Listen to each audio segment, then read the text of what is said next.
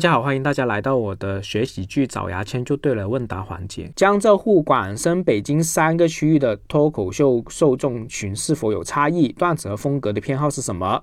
关于观众的风格偏好，我去的地方不够多，也没有权威说我只要回答第一个问题。每一个地方的观众都有一定的区别。我们甚至在同一个城市、不同俱乐部举办的剧场演出，你表演同一套段子，观众觉得好笑的地方都会有细微的不同。那对于喜剧演员来说，你应该怎么样去处理不一样的受众差异呢？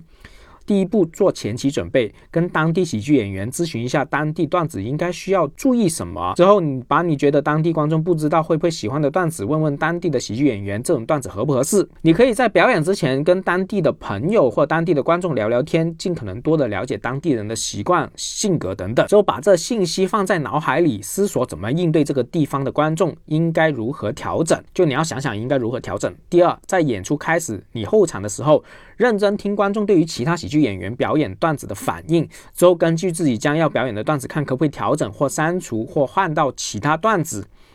第三，第一次正式演出一定要录音或录像，把你演的段子完整的演一遍之后，回头看看你哪一些段子观众不吃，哪一些段子观众非常喜欢。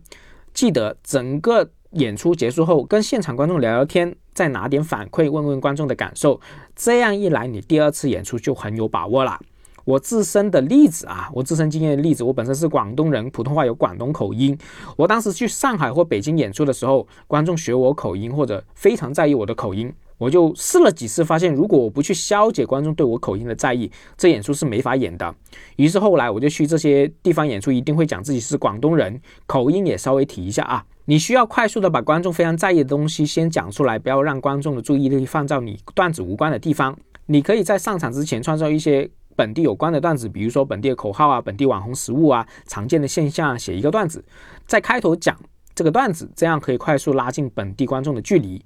表演是需要舞台智慧的，你不管上台之前、上台的时候，都需要不停的思考，思考怎么解决出现的问题，不要一口气啥也不管的表演你原定的段子，多思考，快速解决问题。